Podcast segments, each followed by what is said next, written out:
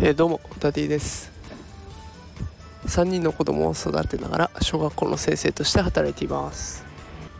さあ今日は火曜日ですね、えー、皆さん今日も一日お疲れ様でした、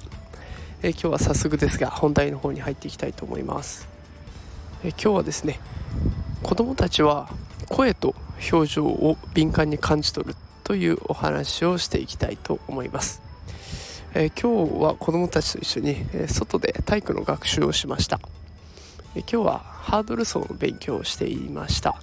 えまあ、高学年を受け持っている関係もあって基本的に子どもたちに道具を準備してもらったりとか運動する場所を作ってもらうということをやっています。ということで、え今日は子どもたちにハードルを並べてもらいました、え全部で24台かな、えー、たくさんのハードルを並べることになるので、まあ、みんなが協力しないとその運動する場所が作れないというような状況でした、まあ、もちろんその中でダラダラ動く子だったりとか準備に参加しない子もいます、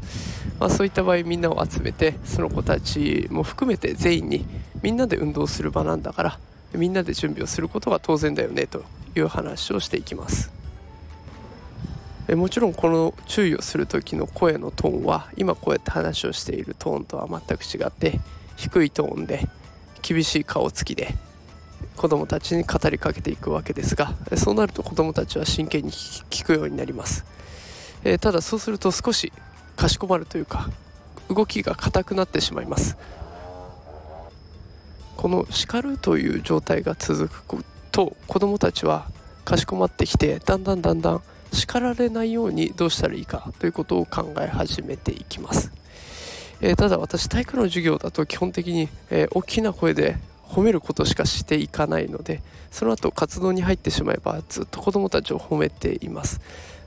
そのインターバルの走り方がいいねとかハードルの飛び方が綺麗だねとかそういったことをずっと褒めているとですねやっぱり子どもたちの表情が柔らかくなって先生もっと飛びたいもっとやりたいというようなやる気に満ち溢れてくるわけです。だからやっぱり子どもたちはこの大人の声だとか表情っていうところをすごく敏感に察知しているんだなというのがよく分かりました。だからこれはまあ悪く使ってしまえば子どもたちを恐怖で支配してしまう。ということにも使えますが、えー、もちろんこれをお聞きの皆さんそんなことはしないと思いますので、まあ、どちらかというと子どもたちには笑顔で優しいトーンで明るいトーンで話しかけていくことで子どもたちはやる気になったりのびのびと生活してくれたりというようないいことがあるよということで今日は配信しようと思いました、えー、ぜひご家庭でもお父さんお母さんお家の人が笑顔でそして子どもたちに明るいトーンで話しかけてあげると子どもたちも元気が出たりとかのびのびと生活できるんじゃないかなと思っております、